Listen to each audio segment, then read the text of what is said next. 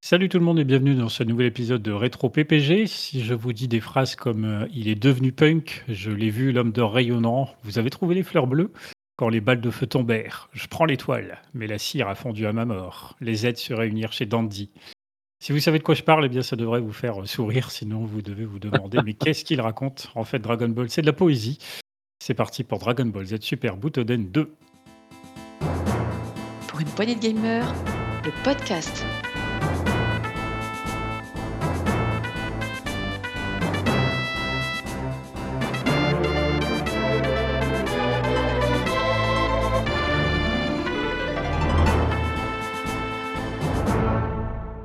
Autour de la table pour en parler avec moi, il était tout désigné pour ce podcast. Il rêve d'avoir des cheveux aussi longs et soyeux que ceux de Goku 3. Salut Sagaz.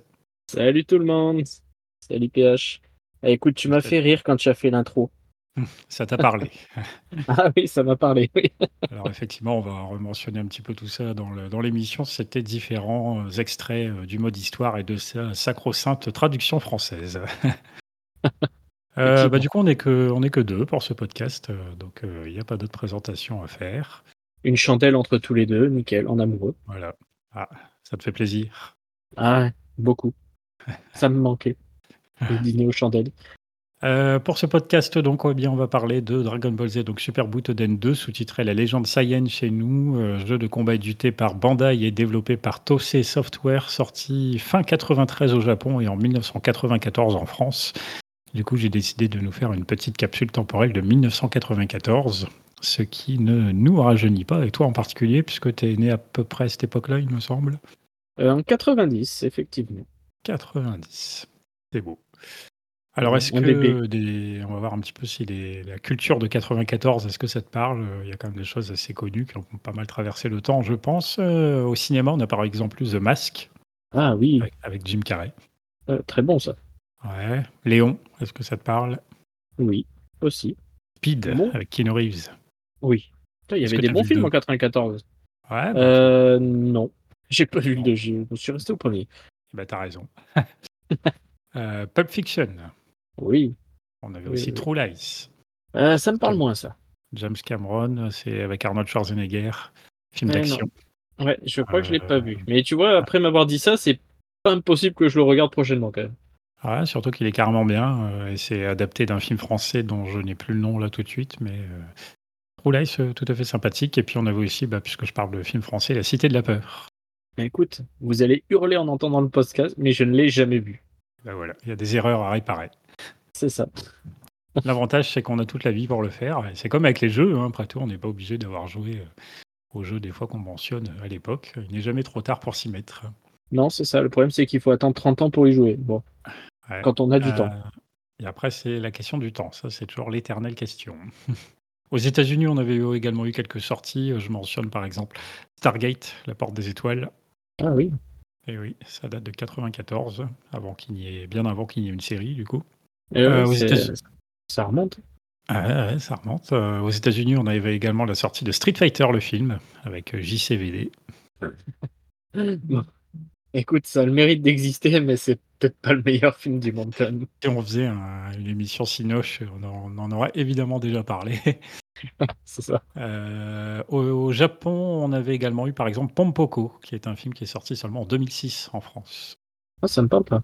Euh, Pompoko, euh, alors si je dis pas de bêtises, avec les espèces de, de ratons laveurs, le film un petit peu écologique, il y a des humains qui veulent construire qui veulent agrandir la ville, et puis ça se fait au détriment de, ses habitants euh, naturels. Si je dis pas de bêtises. D'accord. Euh, film sympathique. 1994 euh, en musique. Alors on avait, alors bah du coup tu avais tout seul, mais on va voir si tu connais un petit peu tout ça. Donc je te donne le titre de la chanson, puis tu vois si tu es capable de me donner l'artiste qui va avec. T'es prêt? Allez, vas-y. Si je dis Girls and Boys. Blur. Bien. Pardon. Si je dis Black Hole Sun. Ah, Garden. Très bien. Euh, mangez-moi, mangez-moi. Alors ça, je connais, mais je serais incapable de te dire qui c'est. Billy the Kick. Bon, c'est un petit peu moins réputé que Blur. Euh, non, je te l'aurais jamais sorti, tu vois. Avant, oui, ça restait mon domaine, mais là, non.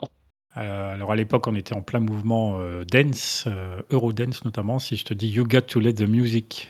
Euh, je connais aussi, mais je ne saurais pas te dire qui a fait ça. c'était Capella. Euh, en parlant de dance, on avait également I Like to Move It, par exemple.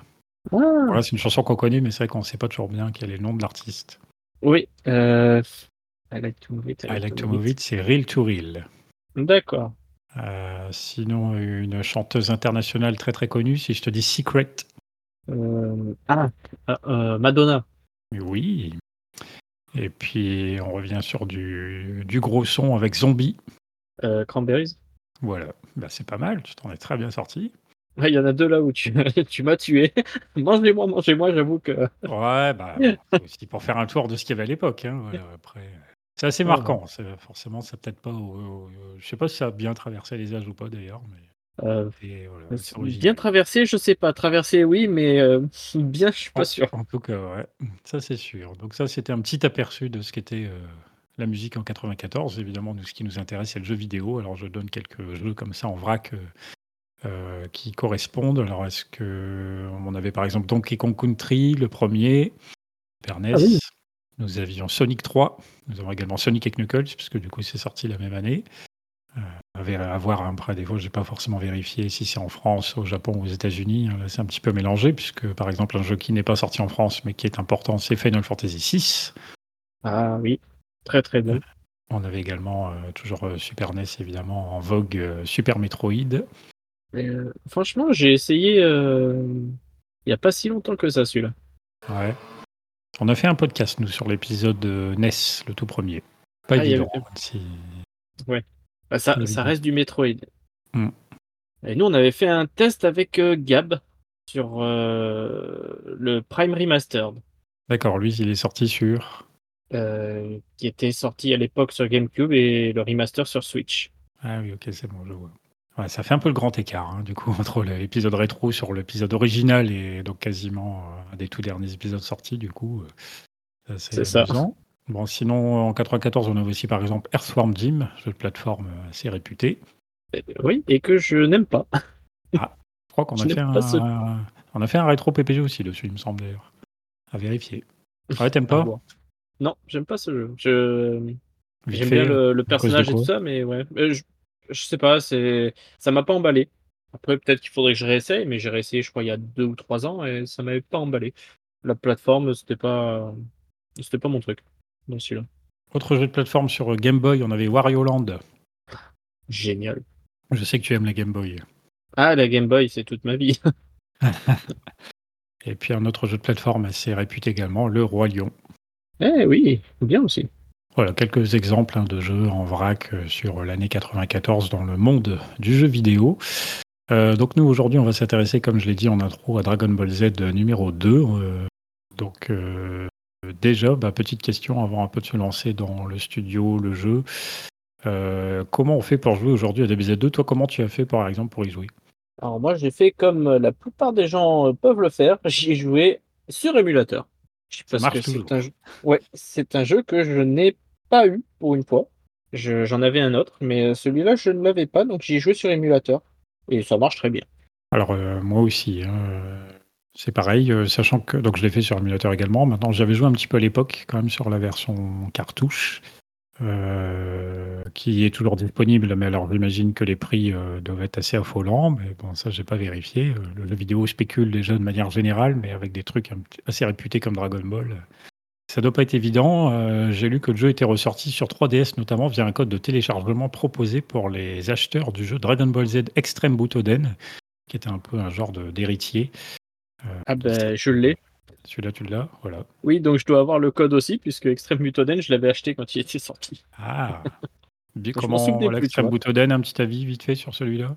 Euh, J'avais bien aimé, mais après, je t'avoue que je bah, j'en ai pas un souvenir impérissable. Comme Mm. tu peux le voir, euh, c'est toi qui viens de me le rappeler, et je m'en souvenais absolument pas. Euh, J'ai noté, alors là, j'ai pas creusé, mais que le jeu, apparemment, donc la version euh, DBZ2 dans cette euh, Extreme Butoden, le jeu reste inchangé, si ce n'est les musiques, visiblement. Alors c'est vrai qu'il y a toute une histoire de problème de, de droit avec les, les musiques qui ont été utilisées dans plein de jeux Dragon Ball Z par son compositeur, puisqu'il y a beaucoup de plagiat, manifestement. Euh, à noter que j'ai découvert qu'il existait aussi une version tout à fait officieuse sur NES, qui évidemment pas aussi sympathique.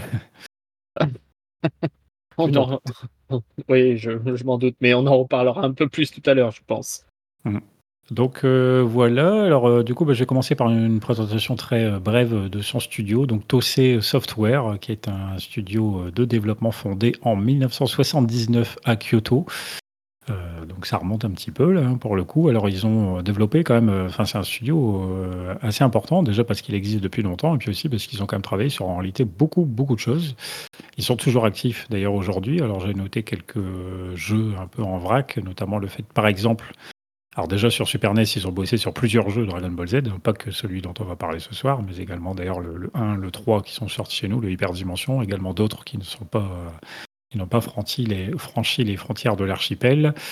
Euh, ils ont aussi par exemple travaillé sur des Dragon Quest Monsters sur console portable par exemple. Ils ont aussi plus récemment bossé sur Dead Rising sur Wii, sur également euh, Resident Evil Révélation et Mercenaires euh, 3D sur 3DS par exemple. Ils sont assez actifs vis-à-vis des consoles portables, puisqu'ils ont aussi par exemple bossé sur la version DS des jeux de catch SmackDown vs Raw 2009 et 2010. Donc tout ça des choses voilà, très très variées. Euh, je disais donc Super NES et Dragon Ball, sur euh, Game Ouais, Boy aussi, euh, il y a plusieurs titres. Ouais. C'est quand même pas mal, ouais. Mais c'est que je t'avouerai que, hormis pour le test, j'en avais pas forcément entendu plus parler que ça, alors que c'est vrai qu'ils ont quand même un peu partout. Ben oui, euh, notamment, euh, je parlais, alors ils ont notamment bossé donc sur des Resident Evil portables, mais ils ont aussi bossé sur des Resident Evil euh, consoles de salon, euh, notamment euh, Resident Evil 0 sur GameCube, mais également Code Veronica sur Dreamcast, puisque en réalité Code Veronica n'est pas développé par Capcom, mais par euh, Tossé Software, et donc c'est peut-être d'ailleurs ce qui crée la difficulté de faire un remake aujourd'hui euh, vis-à-vis des droits, j'imagine. Et puis euh, voilà, je disais, ils sont encore actifs aujourd'hui, puisque par exemple, ils ont travaillé euh, sur PlayStation euh, 4 ou 5 sur des jeux qui ne sont pas des petits projets, puisqu'ils ont notamment co-développé Crisis Core Final Fantasy VII Réunion, par exemple. Donc pour parler quelque chose d'assez important. Jeu que j'ai précommandé euh, comme tout bon fan de FF7. Donc euh, voilà, un studio, euh, mine de rien, assez productif, avec bon, des qualités diverses et variées, mais il y a quand même pas mal de bonnes choses dans le lot, je pense. Oui. Bon, ça c'était pour citer euh, voilà, quelques exemples de, du studio. Donc euh, là, nous j'ai dit, on va parler donc de Dragon Ball Z euh, Super Butoden 2. Euh, une petite présentation du jeu, je sais plus si c'était à toi ou à moi de la faire. Euh, C'était moi, à je toi, pense. mais Ouais, euh, ouais, ouais, tout à mm. fait. Je reprends. il n'y a grand, a pas grand chose à faire dessus, mais oui. Alors Dragon Ball Z, donc bah, bon, vous le savez probablement, et c'est la plupart du temps c'est le cas évidemment. C'est un jeu de combat en un contre un. Euh, il faut savoir que nous, d'ailleurs, euh, en tant que Français, nous avons eu pas mal de chance parce que l'anime a été très populaire chez nous et les, les produits japonais franchissaient quand même pas mal la France à l'époque, ce qui n'était pas le cas de, de la plupart des pays et souvent même. euh, il y avait certains pays européens qui bénéficiaient par exemple de Dragon Ball après coup, euh, en bénéficiaient de toute façon après nous. Donc euh, même vis-à-vis des fois des traductions par exemple, ça se basait limite plus sur les versions françaises que sur les versions euh, originales. Bah, ils étaient pas aidés alors.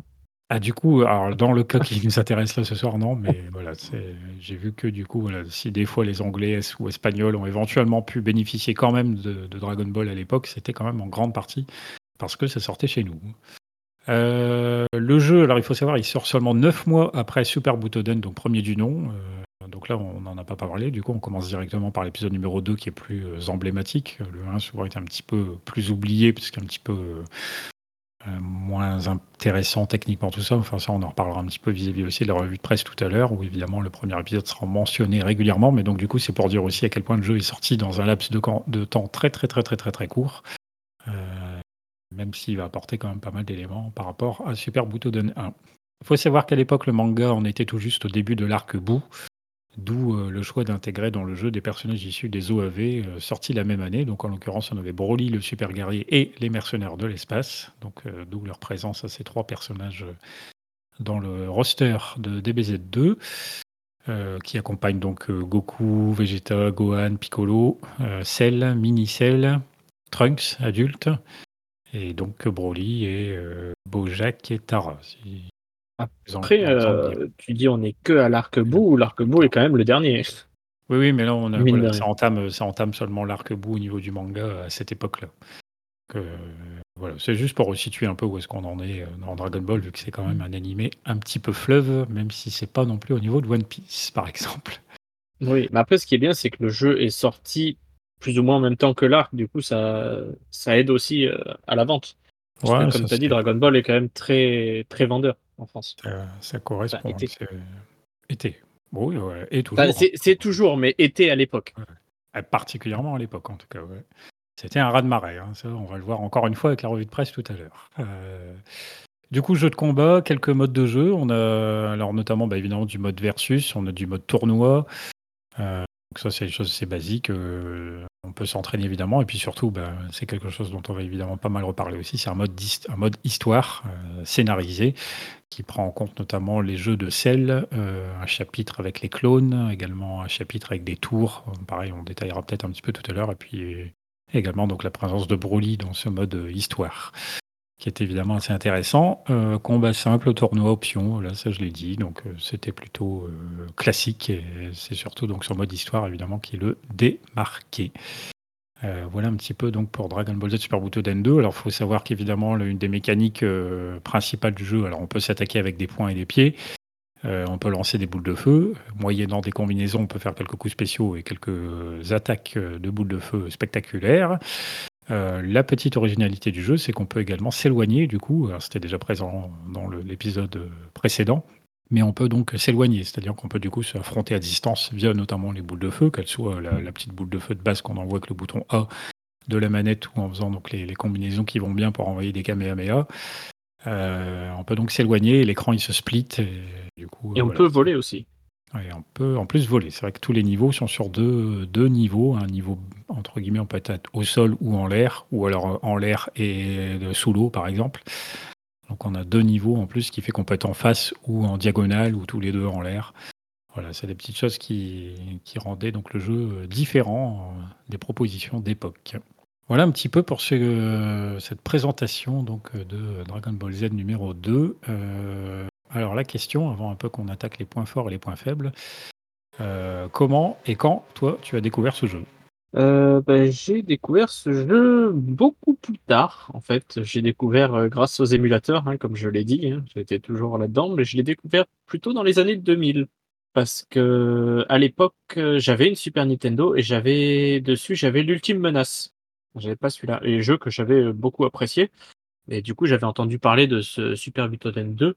Ultime Menace, c'est l'épisode. Euh... Euh, il est un petit peu après, normalement.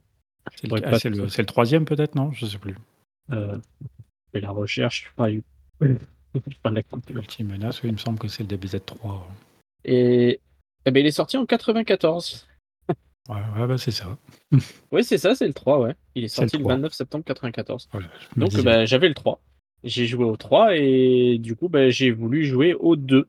Et du coup, bah, j'avais joué un petit peu et à l'époque, il y avait les traductions et tout ça et ça m'avait enfin, ça m'avait emballé, mais pas plus que ça, sachant que j'avais le 3 et que je trouvais que c'était un peu mieux. J'avais pas pu jouer et là, j'ai rejoué pour les biens du podcast euh, à cet épisode. Et bon, après, on reparlera des points forts et des points faibles, mais ça fait un petit peu mal aux yeux certaines choses quand même.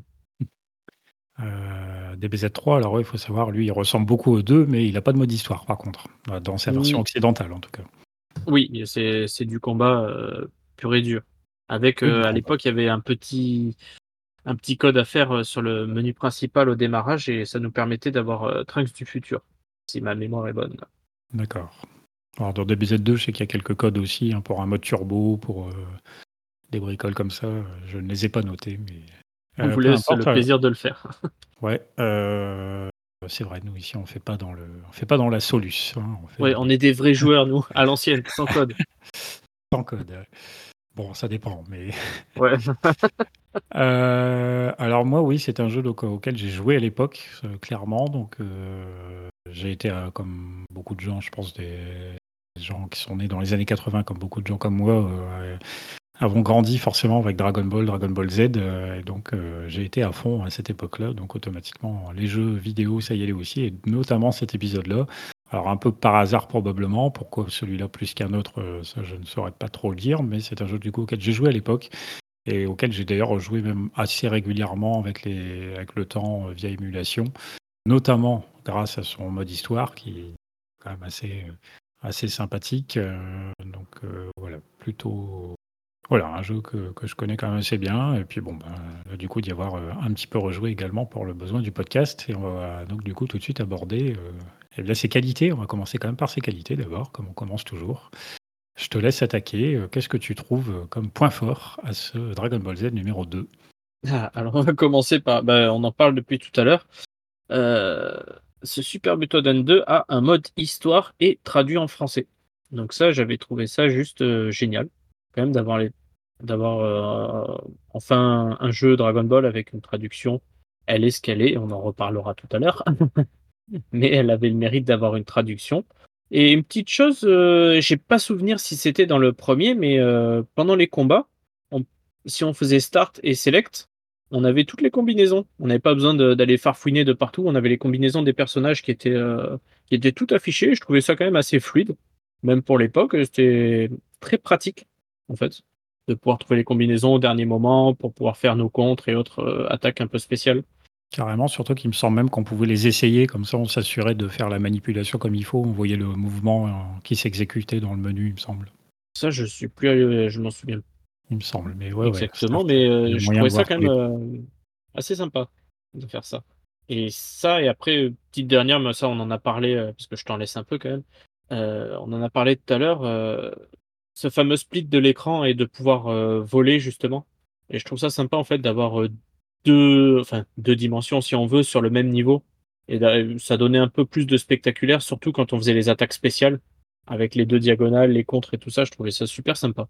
Eh ben ouais, euh, le, choc des boules de feu, là, ça c'est quelque chose d'assez spectaculaire à l'époque. Hein.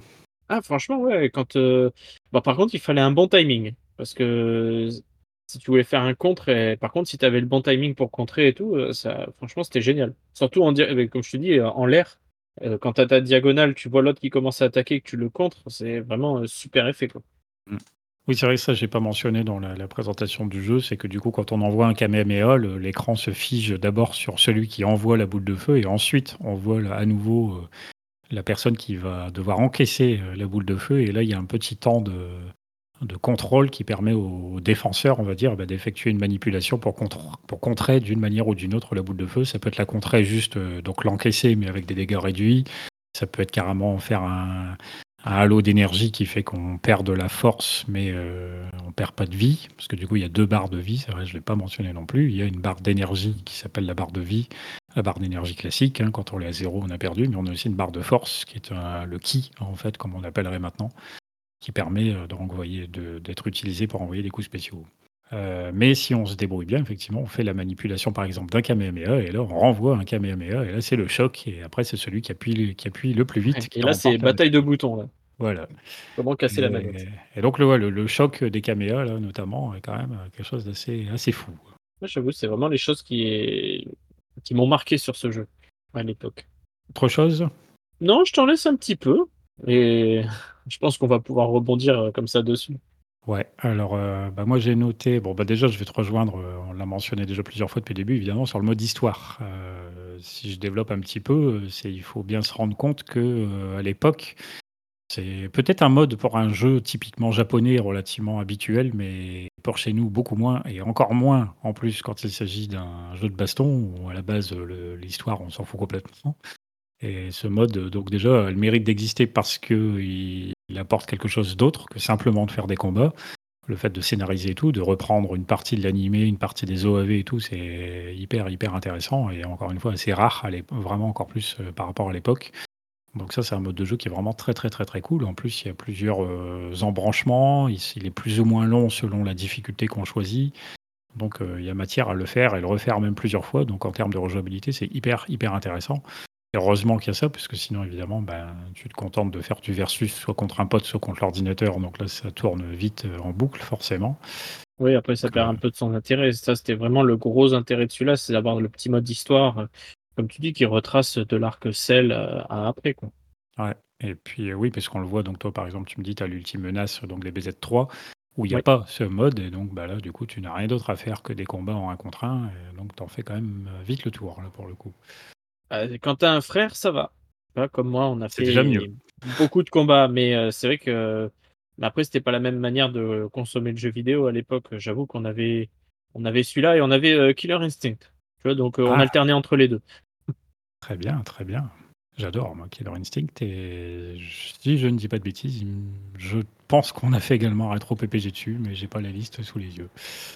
Euh, si on n'en a pas fait, c'est une erreur. Mais je suis convaincu qu'on en a fait. Je me vois parler un peu des, des combos avec le- les différents vocabulaires euh, qu'il y a autour. Donc Ouais. c'est sûr et certain, on l'a fait. Non, mais oui, oui, vous en avez fait. Euh, donc ce mode d'histoire, voilà, évidemment, je te rejoins là-dessus, mode d'histoire hyper, euh, hyper intéressant et qui en plus, alors, il est traduit en français, même si on y reviendra, mais du coup c'est quand même très très très appréciable. Euh, les graphismes, moi j'ai noté aussi que je trouve le jeu est vraiment très très joli et surtout qu'il franchit un cap euh, là encore par rapport à l'épisode Super Butoden premier du nom, euh, qui était potable mais sans plus. C'était un peu plus lent aussi, le jeu était un peu plus, un peu plus rigide, alors que là, ça a gagné vraiment en finesse visuelle très, très clairement. Et d'ailleurs, DBZ3, lui, est resté sensiblement identique visuellement. Et puis même un peu dans le rythme du jeu et tout. on a vraiment, techniquement parlant, du coup, c'était quand même assez intéressant. C'était tout à fait propre euh, par rapport à l'époque. Euh, et puis, bah, du coup, euh, là, en fait, ça rebondit. Là, j'ai noté un autre élément. Ça rebondit, en fait, plus sur le mode histoire. Bah, c'est la qualité de l'adaptation. C'est-à-dire qu'indépendamment du fait que DBZ2 soit ou pas un jeu de, un jeu de combat intéressant, euh, c'est une adaptation de- du dessin animé et du manga qui est vraiment fidèle, qui est vraiment bien réussi, notamment donc évidemment par le roster, mais par le encore une fois par ce mode histoire qui reprend très quand même très fidèlement, il faut dire assez fidèlement euh, le déroulé de l'arc Cell, enfin du tournoi Cell, parce que là il est Ouais, déjà parfait dans le jeu. Mm. Et voilà, donc là en termes d'adaptation, évidemment, on est tout à fait fidèle et ça c'est euh, extrêmement, extrêmement appréciable quand on est fan de Dragon Ball. Évidemment, on est complètement dedans dès le début, déjà dès l'introduction où on voit Gohan qui se dirige vers le palais. euh, euh, c'est tout de suite. J'avoue que l'intro, déjà, elle te met dans l'ambiance, ça te donne envie. Quoi. Ah, clairement. Donc euh, voilà, indépendamment de savoir si c'est un bon jeu ou pas, c'est une bonne adaptation. Et ça, c'est quelque chose que je voulais mettre en avant. Et puis donc, comme tu l'as mentionné, à la limite, moi, bah, si euh, c'est quelque chose qui va nous permettre peut-être de faire la, transition entre les points forts et les points faibles, c'est-à-dire qu'effectivement, il y a une traduction française. Donc c'est super parce que ça permet de profiter du jeu. euh, et surtout qu'à l'époque, c'est pas forcément fréquent, fréquent d'avoir du français. Donc c'est un point positif, mais c'est aussi un point négatif parce que malheureusement, là, comme vous l'avez compris dans mon introduction, notamment, euh, la traduction française laisse quand même pas mal à désirer puisqu'elle a clairement été faite par quelqu'un qui ne parle pas français. Donc du coup, c'est pas, pas, c'est pas précisé, ne serait-ce que comment était écrit Saiyan. En plus, ouais. Donc déjà, ça commençait mal. Saiyan est écrit S-A-I-E-N. ouais en, plus, Donc, euh, en plus, on dirait Saiyajin, donc euh, déjà. C'est ça. Euh, donc euh, pas mal d'approximations, euh, des tourneurs de phrases pas terribles. voilà, je reprends quelques exemples que j'avais donnés en intro, comme notamment à un moment donné, c'est Chichi qui dit Gohan est devenu punk quand elle voit, quand elle le voit débarquer en Super Saiyan, justement. Des choses comme ça. Voilà, donc je vous invite à réécouter évidemment donc les différents extraits que j'ai mis en introduction. Voilà, une traduction française, donc il y a vraiment plus qu'approximative. Donc elle a le mérite d'exister, mais elle est de qualité très très discutable. On va pas dire médiocre, mais bon. Mais après, je pense aussi, tu sais que euh, il doit y avoir euh, les limites euh, de caractère, comme ça se faisait souvent, et comme ça, je pense que ça se fait toujours sur les traductions. Et comme tu dis, ils ont dû mettre quelqu'un qui n'était pas forcément très calé en français. Alors c'est vrai que ouais, effectivement, c'est une bonne remarque sur l'aspect technique pour contrebalancer un petit peu la traduction euh, pas terrible. C'est vrai qu'il y a forcément une, un manque de place puisque avec un, un kanji, on écrit beaucoup plus de choses qu'avec euh, une lettre ou deux euh, occidentales. Donc du coup, on est obligé de faire des phrases euh, beaucoup beaucoup plus sommaires pour, je pense, rester dans les limites de la mémoire que le jeu disposait. D'où la traduction très discutable. Donc euh, de ouais, ce ça jeu. ça n'aide probablement pas, mais bon, ça n'empêche que euh, rien n'empêche de faire des, du français correct, même si c'est pas très bien euh, traduit. Au pire, il faisait quelques fautes, ça passe. Ouais. Bon, à l'époque, voilà, quand on est gamin, on, enfin, on, le- on s'en rend quand même compte forcément, mais évidemment, on s'en fout un petit peu, mais c'est vrai que ça la fout mal. Mais bon, en même temps, quand on se dit que même un jeu aussi euh, énorme que Final Fantasy VII a également souffert d'une traduction française euh, quand même très très moyenne, finalement, c'est pas si grave. Et pourtant, euh, un jeu qui a toujours des remakes, qui a un épisode qui est sorti hier, hier, encore. Donc, euh, comme quoi, ça veut rien dire. C'est pas parce qu'on a une mauvaise traduction que le jeu ne reste pas un mythe. C'est pas grave. Alors à l'époque, voilà, c'était pas forcément grave. Aujourd'hui, euh, On est, on est plus soit, maintenant. euh, ouais, bah, c'est-à-dire qu'à moins que ce soit un jeu indépendant où ça peut arriver qu'on voit que des choses ont été traduites par Google et que du coup il y a des tournures un peu approximatives, mais aujourd'hui ça passerait pas de traduire un jeu aussi mal et encore plus quand c'est adapté d'un truc aussi important que Dragon Ball. Ah oui. Ah, là, c'est rentré dans notre culture, Dragon Ball. Imagine si aujourd'hui on sortait un jeu One Piece et qu'il y avait des, des- une traduction pareille, enfin, voilà, tout le monde crierait au scandale. hein. Ça, c'est sûr. Est-ce que toi, tu avais d'autres points faibles? Là, j'ai mentionné du coup la traduction, mais Euh, j'en, enfin, j'en ai un autre. C'est, ben, c'est vraiment parce que je suis tatillon aussi. hein. Mais euh, le design des personnages, je les trouve vachement filiformes et allongés. et t'aimes pas ça? Euh, non, je trouvais que ça correspondait pas. C'est que pour certains, ça peut aller, comme celle qui est quand même euh, assez grande, Trunks pareil. Mais t'as des persos, euh, je les trouvais beaucoup trop longs, en fait, euh, dans leur forme, et ça, euh, ça dénotait, en fait, par rapport au personnage. Parce que, bon, après, je reste un grand fan de Dragon Ball, hein, même aujourd'hui, je suis toujours. Donc, euh, j'avoue que ça m'a un peu choqué, quand même. Même si euh, c'est vrai que c'était beaucoup plus fin et tout ça, euh, le- ce côté filiforme, ça m'a gêné. Donc, euh. Ça. Et après, parler d'une autre chose, je pense que c'est les années qui font aussi, mais j'ai trouvé le jeu un peu lent. Alors, par défaut, ouais, il est un petit peu lent. Donc, on parlait tout à l'heure, oui, il y a plusieurs codes. euh, je sais qu'il y a un code qui permet notamment d'accéder à un mode turbo.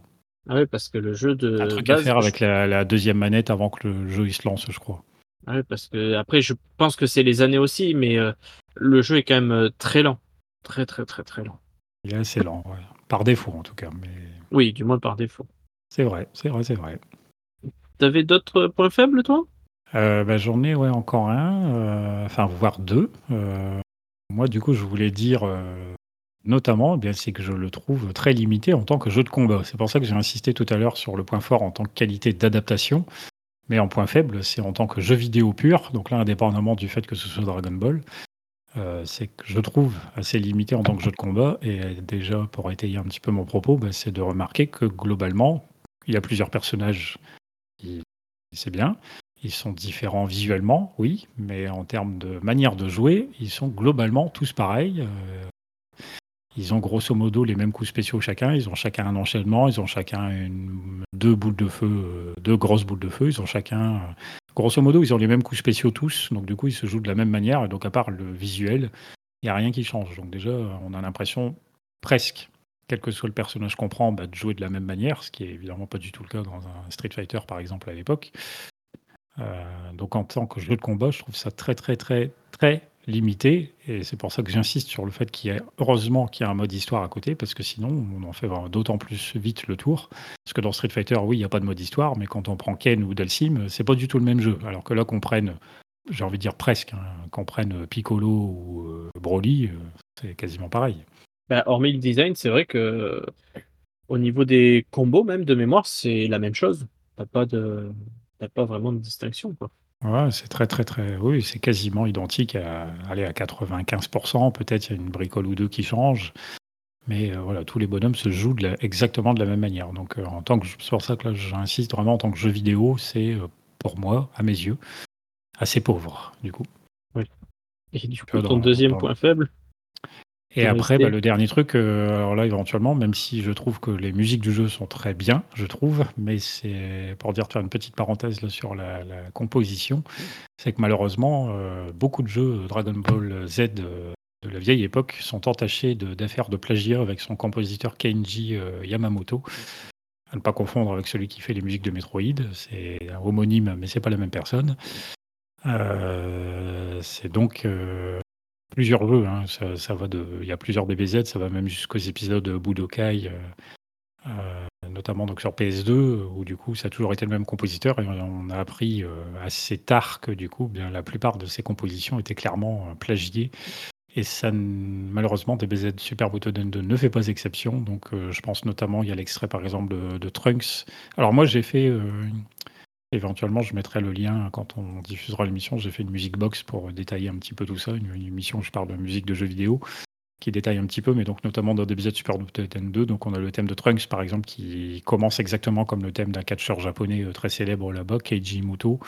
Euh, vous verrez dans l'émission en comparant les deux introductions, c'est clairement la même chose. Et puis par exemple aussi le thème de Cell qui ressemble énormément à la chanson One of These Days de, des célèbres Pink Floyd. Euh, voilà pour donner deux petits exemples. Mais donc ça c'est un truc qui malheureusement entache le jeu et son histoire surtout avec le recul sur le fait que si les musiques sont cool, bah, c'est parce que malheureusement elles sont clairement repompées. C'est parce qu'on les connaissait déjà. c'est en partie voilà parce que d'une manière ou d'une autre on les connaissait déjà. Voilà, c'est très bien dit. Donc ça c'est le, petit truc dommage. Ouais, bah après voir ça peut-être comme un hommage et pas comme un plagiat. Voir les choses c'est ce qu'on dit quand on le fait euh, un petit peu à petite dose ça, ça pourrait passer comme excuse mais là clairement non mais j'avoue que là tu faisais référence à Budokai ça veut dire que ça c'était peut-être les débuts là, mais ça, ça a duré pendant des années et des années. Quoi. Mais voilà, c'est là où c'est dommage. C'est malheureux. Mais voilà, je vous dis, je mettrai en parallèle du coup un lien sur l'émission que j'ai faite euh, où j'ai pu euh, faire quelques recherches et détailler un petit peu cette problématique qui en était néanmoins bah, très intéressante culturellement parlant à connaître. Sache que Super Button N3 était concerné aussi, hein, puisque toi tu avais Ultime Menace. oui, j'avais et j'ai toujours. Et tu as toujours, c'est très bien. Oui, je suis un collectionneur dans l'âme, hein, comme vous l'aurez compris à force. voilà un petit peu. Est-ce que toi, tu avais d'autres points faibles? Oh, ah, Pareil, c'est encore pour chipoter et c'est pour le combat en lui-même, mais ça, c'est vraiment pour faire mon chiant. Euh, la recharge de ki. Ouais, et alors c'est vrai que pour recharger le ki, il faut appuyer sur Y et B en même temps, et puis il faut attendre. Euh, je pense qu'il faut attendre une journée en fait pour euh, recharger son ki et pouvoir faire des attaques. Ah, tu sais, à l'époque, dans le dessin animé, il disait toujours comme ça il me faut encore 5 minutes. ouais, 5 minutes, 5 épisodes plus loin en fait. ça, il ne l'avait pas dit. Non, mais c'est voilà, c'est vraiment un petit point noir pour chipoter encore, mais c'est vrai que ça rejoint le côté où je trouve que c'était longué et la recharge de ki ne fait pas exception. C'est ultra long, t'as l'impression que tu vas t'endormir et il a le temps de t'attaquer 50 fois. Donc, euh, donc voilà, petit point pour chipoter, mais euh, après sinon non, j'ai pas d'autres euh, points négatifs.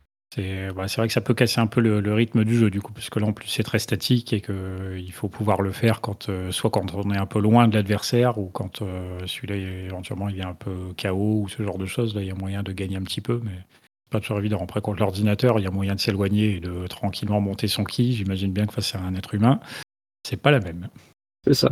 Bah, c'est ce qui peut d'ailleurs être un petit peu dommage, hein. c'est que forcément, euh, si on se contente du combat au corps à corps, euh, bon donc déjà c'est un peu limité, et puis du coup, bah, là tout le côté au boule de feu, il disparaît complètement, ou alors sinon on joue de l'autre manière, c'est que justement on s'éloigne et on prend du ki à fond les ballons, et après on s'envoie plus que des caméras, et c'est parti. Quoi. si on aime le côté euh, vraiment artistique du truc, tu vois. Ouais. Un peu tout l'un ou tout l'autre. Hein. C'est ça. Donc euh, un petit peu spécial, ouais, tout ça. Hein. Un jeu euh, qui a des qualités, mais donc euh, des défauts aussi assez importants. On va voir un petit peu si... Oui, pardon. Non, non, j'allais dire, et du coup, je suis curieux de savoir ce que la presse en disait justement à l'époque. Et ben voilà, transition, transition. nous, avons, nous allons voir effectivement un petit peu ce que la presse de l'époque en pensait. Alors, je reprends mes notes. J'ai alors il évidemment euh, Dragon Ball Z notamment à l'époque, hein, dans les années milieu des années 90 comme ça, ça a vraiment été un raz-de-marée euh, au niveau euh, de tout ce qui était otaku, on va dire geek, jeux vidéo, manga, tout ça. Là, c'était la folie. Hein, ça, c'est très très clair. donc des tests de ce jeu, il y en a eu beaucoup. Ça a été un jeu qui a été quand même fortement attendu. Et je vais commencer par parler du Banzai numéro 24 euh, de juillet 94, qui fait un test sur 4 pages et qui le note 94%. Euh, il y a le test, il y a la présentation des personnages, de leurs coups spéciaux, il y a aussi un petit historique de la licence et de l'histoire de Dragon Ball puis de Dragon Ball Z. Donc euh, pour ça c'est plutôt intéressant, c'est assez constructif, assez riche. on a également des notes d'humour dans les explications sur les Meteor Smash. Donc les Meteor Smash c'est vraiment les, les super attaques qu'on balance généralement en faisant au bas, arrière, avant, plus un bouton. C'est le point ou le pied, ça, ça dépend des, ça dépend des personnages. Donc ça, c'est une, super attaque qui n'est pas, évident qui est, pas évidente à placer, mais qui est euh, assez euh, dévastatrice pour la barre de vie, notamment. Euh, donc voilà, ça c'est assez cool.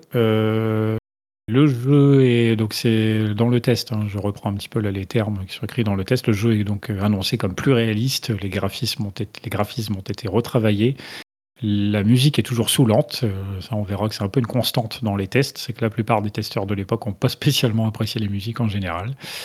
Euh, et là, le testeur mentionne les attaques magiques sont sublimes. C'est écrit avec des lettres majuscules. dans les points, dans les petits points négatifs, parce que là globalement le test est dithyrambique, mais le testeur mentionne quand même euh, le fait que, effectivement, comme là, toi tu l'as dit, que le jeu est un peu plus lent, limite même un peu plus lent que le premier épisode, qui est pourtant déjà pas spécialement rapide. Et il met entre parenthèses, enfin un défaut, alléluia. Donc en gros, pour Banzai, il n'y a qu'un seul défaut, le jeu il est lent, tout le reste, c'est magnifique. Non, mais ça me rassure quand même qu'à l'époque, ils trouvaient déjà le jeu lent. C'est pas que nous, aujourd'hui, en l'ayant réessayé, qu'ils le trouvons quand même lent. À l'époque, c'était déjà le cas. C'était déjà le cas à l'époque, ouais. Donc, en tout cas, déjà dans ce, premier test. Euh, dans les tests suivants, j'ai également, donc j'ai dit plusieurs magazines qui en ont parlé, j'ai également par exemple le Joypad de mai 94 euh, qui lui a mis la note de 93%. Euh, alors le, Joypad, il faut savoir déjà qu'ils ont fait un dossier sur la licence dans le magazine en question de 30 pages, donc ça prend déjà une grosse partie du magazine. Ah, c'est du, très gros dossier, donc c'est pas sur le jeu en lui-même, c'est vraiment sur la licence, hein, sur le manga, sur le dessin animé, etc. Donc très très très gros dossier pour bien montrer à quel point euh, c'était euh, très important de parler de Dragon Ball et très vendeur de parler de Dragon Ball à cette époque. Euh, dans ce joypad en question, on a un test en import de deux pages, lui, donc un petit peu plus sommaire. les testeurs Olivier et Greg sont tout à fait convaincus. Ils le préfèrent tous les deux au premier volet. Ils mentionnent notamment que le test, alors bien que le test soit assez court, globalement, donc ils disent du bien du jeu, à part sur son côté répétitif. Euh, en solo en particulier, et puis sur la musique, donc euh, ils n'ont pas spécialement apprécié. Euh, je vais vous lire un petit encart, d'ailleurs pour mentionner ça, je vais retrouver la petite page qui va bien. Joypad, il est là parce que du coup ils disent qu'ils n'ont pas aimé la musique, mais c'est marrant puisque dans les notes finales on a en plus donc de la note globale à 93%, on a une petite note sur 20 à chaque fois sur les graphismes, l'animation, la maniabilité et son et bruitage. Et donc, ils arrivent quand même à mettre 19 sur 20 à la catégorie son et bruitage, alors que leur petit résumé, c'est la musique est complètement naze, pourrie, à chier, etc. Par contre, les synthèses vocales sont les plus belles entendues sur cette console, d'où la note. Donc, pour les sons, je peux comprendre du coup qu'ils veulent mettre une pure note, mais ils disent que la musique est absolument nulle et ils mettent 19 sur 20. c'est ouais, euh, c'est spécial. C'est tout à fait particulier. C'est là où il faut voir qu'il ne faut pas se contenter du chiffre. Il hein. faut lire ce qu'il y a à côté du chiffre. Oui, voilà, ça. Il faut, lire les petites lignes euh, en dessous. Parce que là, ouais, c'est un peu n'importe quoi. Ça, c'était donc pour ce joypad de mai 94 avec donc ici un test en import. J'ai également, euh, par exemple, le Nintendo Player de juin 94 qui a fait un test de 4 pages. Ils ont mis la note de 5 sur 6.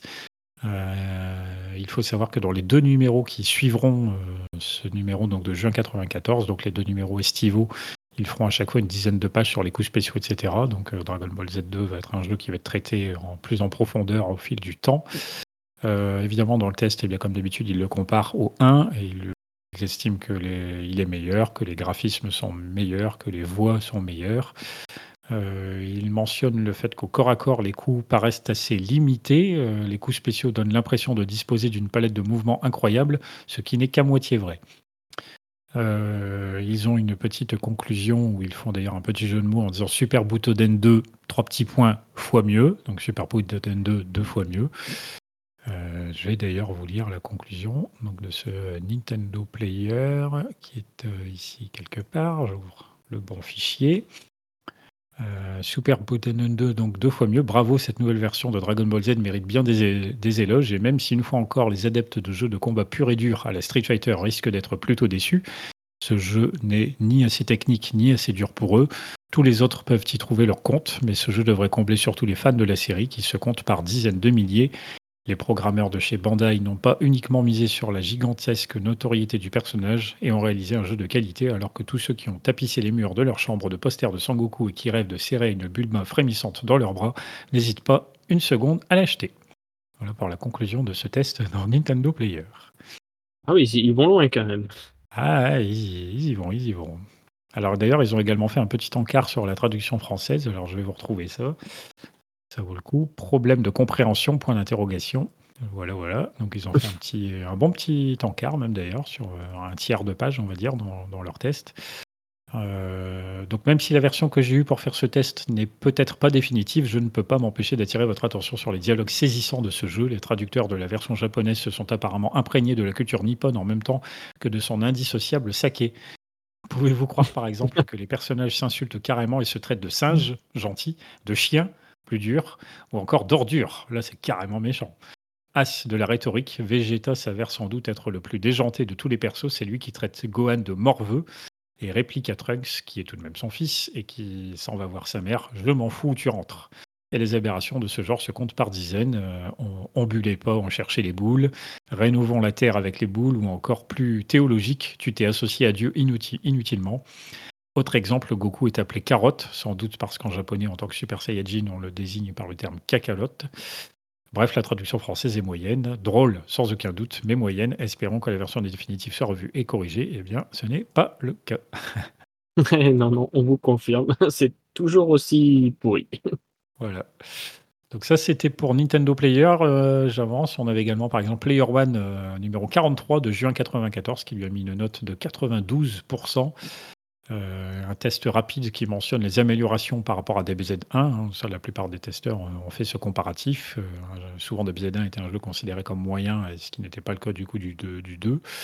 Euh, mais peu de détails. il y a d'ailleurs à peine, il est à peine fait mention du mode histoire, qui est pourtant, donc là, je pense, avec sa gaz, on est d'accord sur le fait que c'était pourtant un, un, élément important de ce jeu-là. Bon, là, dans Player One, ils n'en ont pas cru bon de le mentionner plus que ça.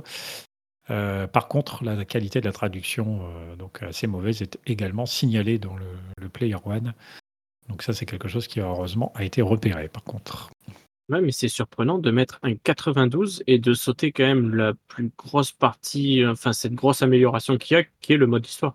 Bah ouais, là je dis le test il est fait sur deux pages, donc en soi là c'est pas excessivement long du coup, euh, vu qu'il y a quelques éléments sur notamment la possibilité de se, de se, mettre des caméras dans la gueule, euh, quelques explications sur le jeu, tout ça. Finalement, le test, euh, en plus de l'avis euh, en particulier d'un autre testeur que celui qui fait le test global, ça fait qu'il n'y a plus beaucoup, de place finalement pour détailler le contenu du jeu. Donc du coup, c'est un petit peu sommaire ce test de, de Player One.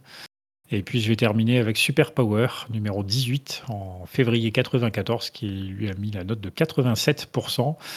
Euh, un test qui s'avère finalement d'ailleurs peu intéressant et qui mentionne euh, le système de combat amélioré, les coups spéciaux, les graphismes et les voix euh, qui sont souvent donc mentionnés. Le, fait qu'il y ait les voix, c'est vrai que quand on balance avec Kamehameha, on entend les personnages avec différents, dire, différentes tonalités en fonction que ce soit Gohan, Goku, Évidemment, ils n'ont pas la même voix, donc ça c'est vrai que ça rend assez bien. Mais à nouveau, les musiques euh, sont là par contre plutôt décriées. Donc c'est quelque chose qui euh, revient, comme je disais, dans beaucoup de tests, le fait que les musiques aient globalement été très peu appréciées à l'époque. Voilà un petit peu pour avoir fait le tour donc comme ça de plusieurs magazines qui ont traité. Euh, d'ailleurs là c'est plus cohérent. eux à son ils ont mis 14 sur 20. Donc là au moins c'est plus cohérent. Ouais mais voilà ça reste cohérent. Oui. Voilà un petit peu pour avoir fait le tour du coup de, donc quand même de cinq magazines différents qui donc euh, voilà globalement bah, disent que DBZ2 il est super, qu'il est, il est beaucoup mieux que le premier, que les voix sont top, que les musiques sont nulles et puis euh, voilà en résumé. Hein. et que la traduction est nulle aussi. et la traduction voilà qui effectivement est quand même bien mentionnée. Mais donc comme je dis le mode histoire globalement par contre lui assez peu remarqué étrangement. Alors qu'aujourd'hui, euh, je pense que si un jeu comme lui sortait aujourd'hui, le fait qu'un jeu de baston ait un petit mode solo comme ça, c'est quelque chose qui serait très très bien vu. Et d'ailleurs, on en a mentionné, on l'a mentionné par exemple dans Soul Edge euh, euh, durant l'été, euh, le fait que le jeu propose un mode solo digne de ce nom, c'était quelque chose qui était vu comme une très très grosse qualité. à l'époque, bah, apparemment, les testeurs s'en foutaient pas mal. Alors que, comme quoi, les modes changent. Aujourd'hui, on est plutôt à cheval là-dessus. Bah ouais. Alors notre petite euh, sacro-sainte question de fin, du coup, euh, est-ce que nous conseillons aujourd'hui de jouer à Dragon Ball Z 2 sur Super NES Je t'en prie, c'est gaz. Eh bien, écoute, pour une fois, je vais pas être mitigé, je vais vous dire non. non. non, et non. Le jeu, enfin, le jeu ne mérite pas d'être essayé.